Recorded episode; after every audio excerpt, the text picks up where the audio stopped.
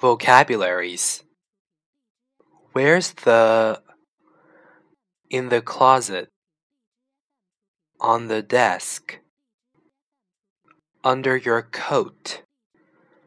Homework papers. Under my foot. Oops. My glasses. On your head. Next to. In front of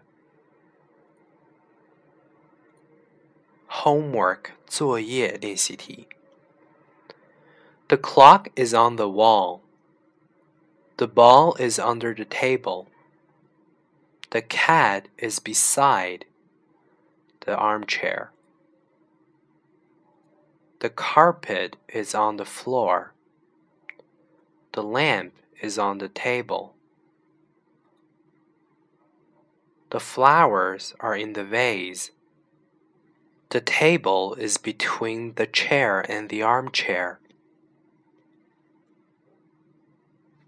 Where's the cat? It is on the computer. Where is the cat? It's under the computer. Where is the cat? It's on the computer. Where is the cat? It's between the TV and the computer. Where is the cat? It's behind the computer. Where is the cat? It's next to the computer. Where is the cat? It's beside the computer.